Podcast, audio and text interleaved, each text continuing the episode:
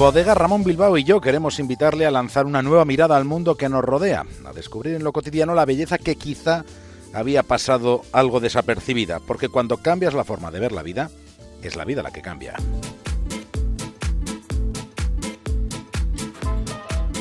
Miramos la vida de otro modo desde una estación de radio que tenemos en un faro, en el Cantábrico, así que lo siguiente en la brújula es una conexión con Punta Norte, con Javier Cancho.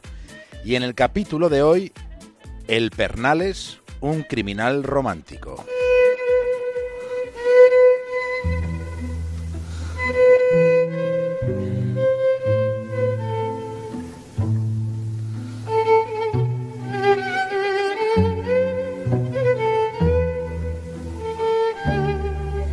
La inmensa mayoría de los españoles de casi cualquier generación sabe más o menos, sabe quiénes fueron forajidos como Billy el Niño o Jesse James en el lejano oeste.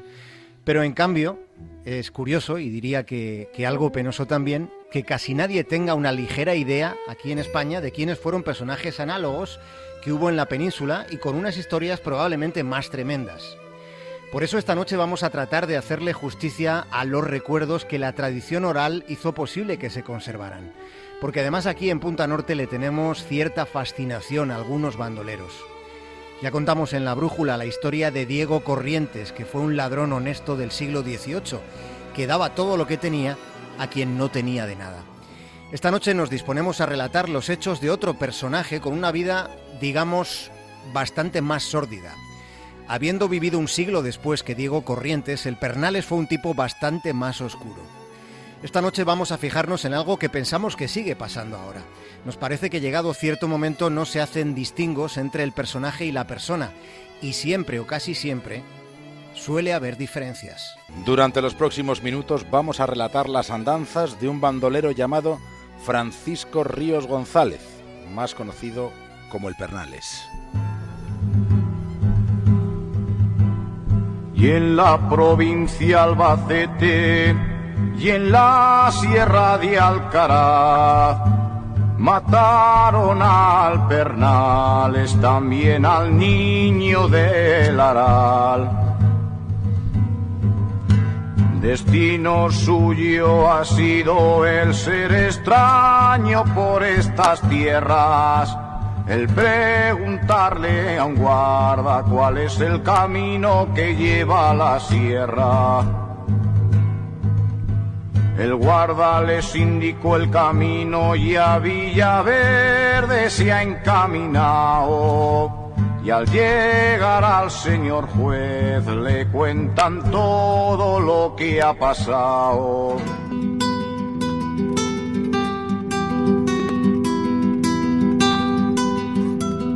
Francisco Ríos González nació en 1879 en Estepa, en la provincia de Sevilla y en su pueblo ya había habido algún bandolero célebre como el Lero. Lo que no había en su comarca eran sustentos, se pasaban hambres y penurias. De hecho, el padre del Pernales hacía alguna incursión en busca de comida en las fincas de terratenientes de la zona. El joven Francisco, con 10 años, estuvo un tiempo trabajando en la sierra como cabrero, pero terminó regresando a la casa de la familia y acompañando a su padre en aquellos pequeños hurtos. Eran peripecias al margen de la ley y alguna vez tanto el padre como el hijo acababan en el calabozo y recibiendo palizas. Esas experiencias habrían influido en la personalidad de aquel muchacho que terminaría convirtiéndose en el bandolero Pernales. Francisco Ríos Pernales está loquito de alegría porque había dado a luz la su amante una chiquilla días antes de su muerte en sus brazos la tenía. Hija de mi alma, ven aquí conmigo, que por ser un bandolero que tú a la España sin lujo has venido. Pero no te apures, nena, que este oficio dejaré allá fuera de España. Trabajaré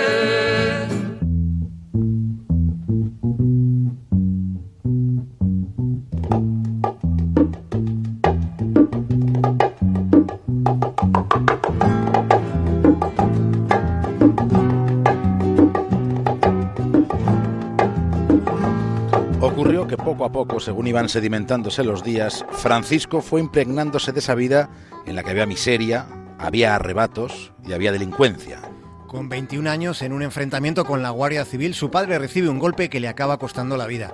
Pero él siguió con los robos. Se casó joven, contrajo matrimonio con María de las Nieves Caballero.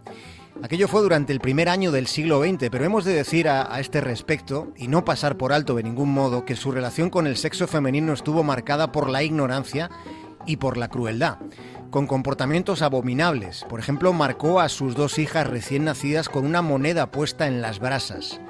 Su esposa, llegado cierto momento, decidió que no era buena compañía la de aquel hombre bruto y descarnado. Tres años después de que se hubieran casado, en 1904, María de las Nieves se marcha para siempre. Y fue ese el momento en el que Francisco pasa de ser ratero a convertirse en bandolero. No hay un pobre que le pida y no reciba un socorro. Que Pernales roba mucho, que Pernales necesita muy poco.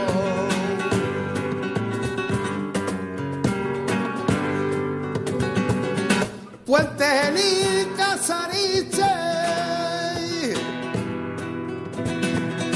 Moro y Ronda y Lucena dan protección al bandido.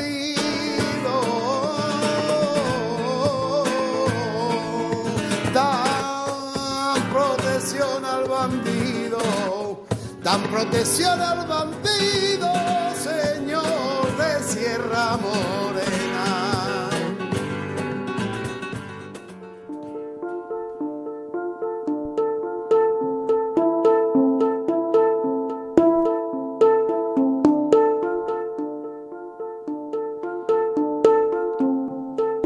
Transcurría la primera década del siglo anterior y se hablaba en Andalucía del Pernales, porque fueron muchas las fechorías que cometió.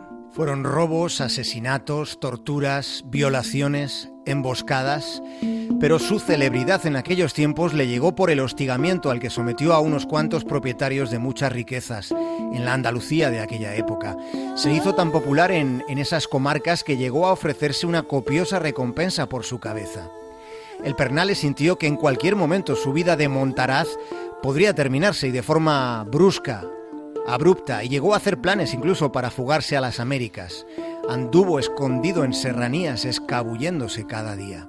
En uno de aquellos parajes, en la Sierra de Alcaraz, en la provincia de Albacete, llegó el final de sus días. Fue cuando el Pernales y el niño de Aral resultaron abatidos por la Guardia Civil, habiendo como había claro de luna. Fue en el último día de agosto de 1907. Ay, el 31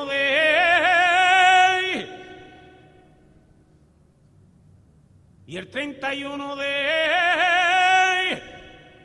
agosto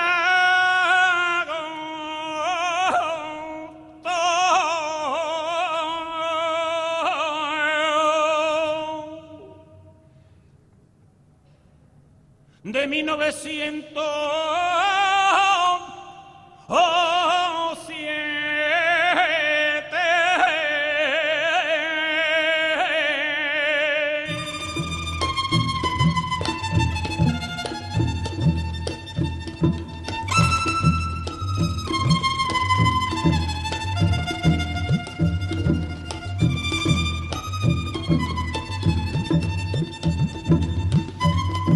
Los cuerpos del Pernales y del niño de Araal fueron expuestos públicamente por orden del gobernador. Fuera por aquella sobreexposición del ajusticiamiento sin proceso o por la simpatía que había logrado entre quienes malvivían, fuera por lo que fuere, desde el mismo momento en que se conoció el final de la persona, comenzó a crecer el principio del personaje. De modo que al cierre de las tabernas, con los ánimos encendidos por el vino, se entonaban los tangos para rememorar sus andanzas, como uno de los bandoleros más famosos de Andalucía, resaltándose los aspectos más épicos de su vida y olvidándose las otras circunstancias, aquellas que no resultaban nada nutritivas para el ejemplo.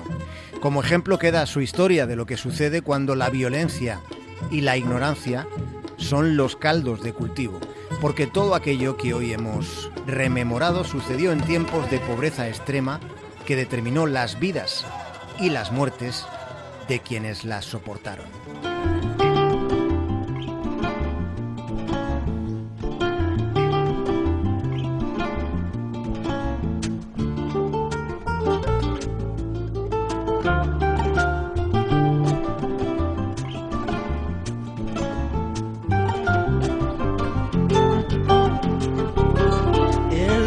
Bailan los remolinos.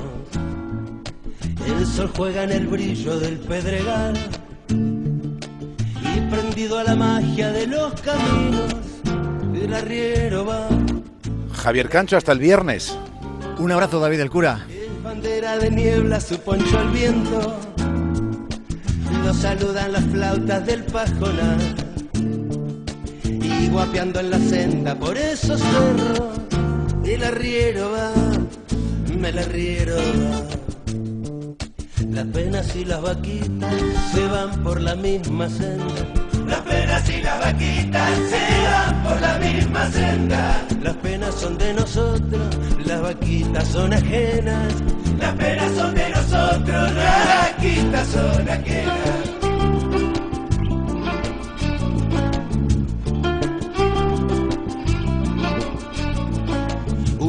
Degüello de soles muestra la tarde. Se han dormido las luces del pedregal. Y animando a la tropa, dale que dale. El arriero va, el arriero va. Ojalá que la noche traiga recuerdos que haga menos pesada la soledad. Como sombra la sombra por esos cerros, el arriero va, el arriero va. Las penas y las vaquitas se van por la misma senda.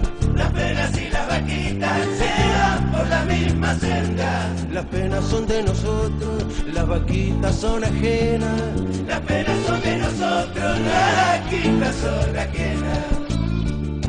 Y prendido a la magia de los caminos, el arriero